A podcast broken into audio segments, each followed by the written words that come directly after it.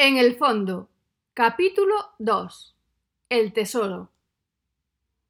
Se había confirmado la llegada del maremoto para marzo, según todas las previsiones de los expertos. El epicentro esta vez no estaba en BCRA, bien que lo habían dicho en las noticias. El alcalde lo había vendido como un logro. El tercer punto del programa electoral. Ser, por fin, el epicentro de un seísmo. Que visto lo visto, no se puede asegurar con rotundidad que no fuese así. También coincidía en el tiempo que el ciclo económico repuntaba y ya se podían sacar los fondos en B que se habían acumulado en las cajas fuertes privadas de las grandes entidades bancarias desde la implantación del euro, porque antes no los podían sacar sin levantar sospechas. No es que me guste hablar. Pero si decían que estaban en crisis, no podían andar por ahí gastando como locos. No es que le importásemos al resto de las mortales, es que Hacienda igual sospechaba algo, que al final era quien importaba de verdad. En definitiva, que en las arcas de los bancos, en las de verdad, en las que hay dinero en fajos de cien, no en anotaciones contables, en esas había dinero a montones, pero montones de montones y aún rebosaban montones. Y en la ciudad, la que se llevaba la palma, mejor dicho, los montones, era la caja universal. Como su propio nombre indica, es universal y omnipresente. La mayor caja de seguridad de la caja universal estaba en la central, pero en la central del centro, del centro de la ciudad, no del centro de negocios complejo supermoderno ultra innovador. ¿Quién iba a sospechar que teniendo el centro operativo en el polígono industrial, guardaban el dinero en el centro de la ciudad?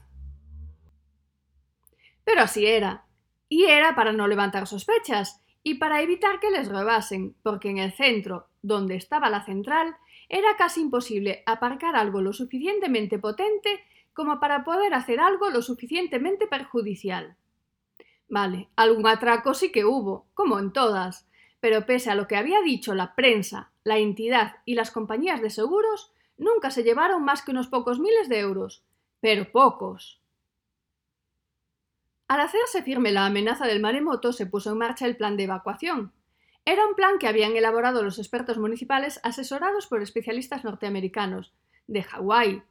Eran los del PTWC, Pacific Tsunami Warning Center, que tenían mucha experiencia en maremotos. No, no es que viniesen ni nada.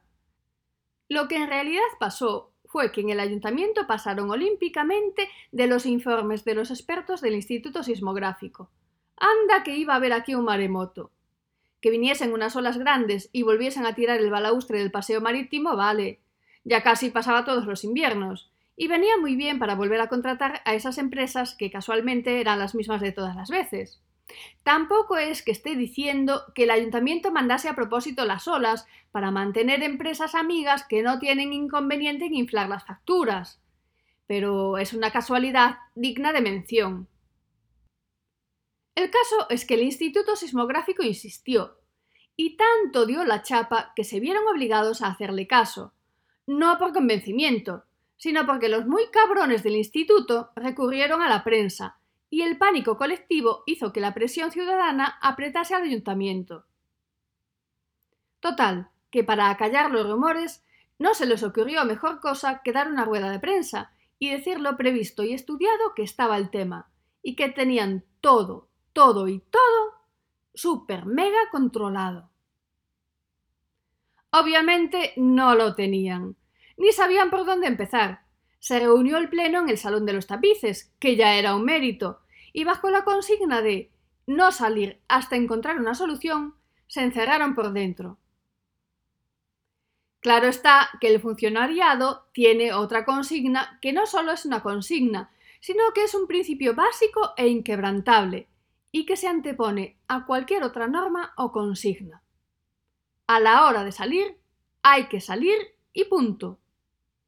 Teniendo en cuenta que habían entrado después de la hora del café a eso de las 13.45 y tenían que marchar para su despacho para dejar todo recogido a las 14 horas, pues tuvieron que ser más que ágiles en la confección de la estrategia.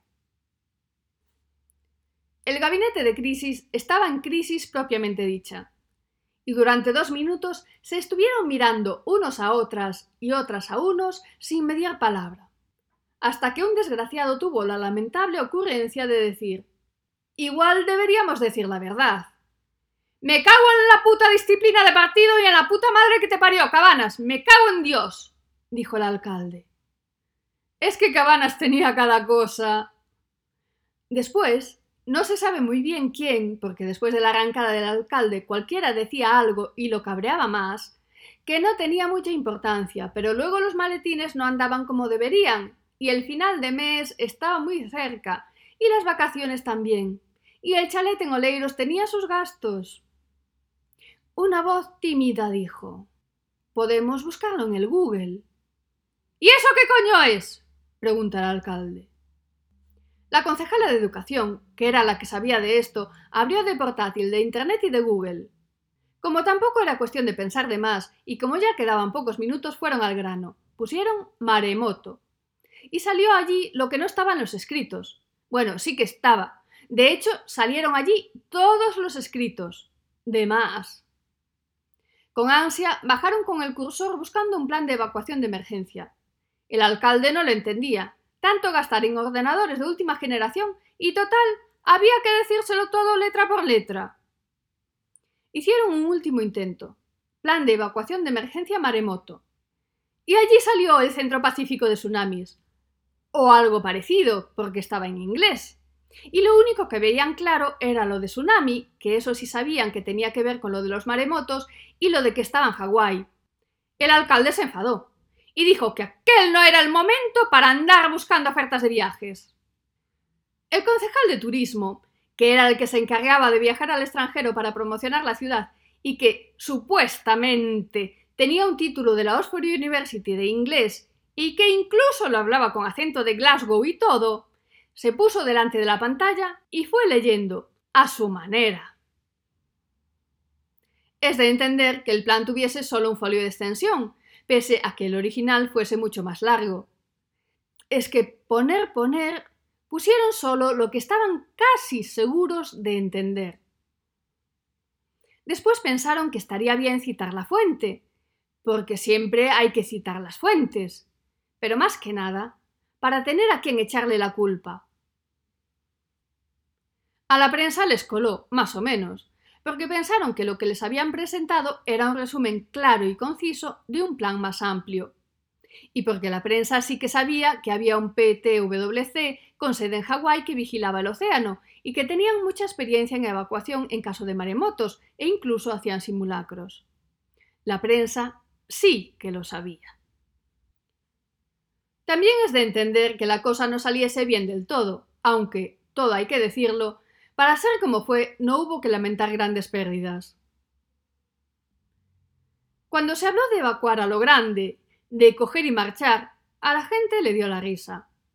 Sí, hombre, que iban a coger y dejar los pisos que ni tenían pagados para ir a ningún sitio y perder todo. Otra cosa con la que no había contado el ayuntamiento, porque en Hawái volvían a hacer las chozas y listo, pensó el alcalde. Entonces lo que se hizo fue crear un compromiso de expropiación forzosa, el ayuntamiento se comprometería a ayudarles en la reconstrucción de las propiedades o facilitar otras de similares características con las ayudas por zona catastrófica que iban a recibir. No es que la gente no tuviese miedo del maremoto, es que la gente no se fiaba ni un pelo del ayuntamiento, así que, lógicamente, tuvieron que evacuar por la fuerza dos días antes del terrible acontecimiento. Y lo consiguieron e incluso acabaron a tiempo de que los primeros evacuados se dedicasen a llamar de todo al ayuntamiento porque al final ni iba a haber maremoto ni nada. Pero sí que lo hubo, retransmitido en directo, vía satélite y seguido en directo por miles de millones de espectadores y espectadoras alucinadas, que vieron el arenal de Riazor como decían que había sido hace siglos, según las fotos simuladas que había en el Paseo de San Pedro cuando se retiró el mar. Y después vieron también cómo el agua cubrió todo cuando volvió y arrasó cuanto encontró a su paso. No es que solo afectase a la ciudad, algo algo también afectó al resto de la costa, pero como A Coruña estaba en el mismo epicentro y tiene esa forma de cabeza de tortuga que diría Manuel Rivas que antes era Manolo pero ya no, actuó de rampeolas y frenó los efectos sobre el resto. Fue también esta forma la que provocó que cuando las aguas volvieron a lo suyo, la ciudad no volviese a su estado normal, sino que hizo de tope, de embalse, por decirlo de alguna manera, y el agua quedase a nivel, pero no al nivel de antes, sino por encima, de los edificios y de todo. Y ahí comenzó. Todo quedó inundado, y con el agua llegaron los rumores de que con las prisas de última hora a los de la Caja Universal no les dio tiempo a sacar la pasta. Y es que mientras se ve un maremoto en directo hay tiempo para todo. Y la leyenda nació cuando los periodistas le preguntaron al presidente de la Caja Universal por este rumor, y lo desmintió tajantemente, diciendo que eran falacias y no sé qué más indignidades. Para quienes seguimos los programas del corazón, sabemos que eso es una confirmación clarísima de los rumores. Así que, bajo el agua, en el centro de la antigua ciudad de A Coruña, en el fondo, está la caja fuerte más grande de Galicia, llena de dinero, de montones de dinero, pero de ese dinero que va en fajos, esperando a que alguien baje y los rescate.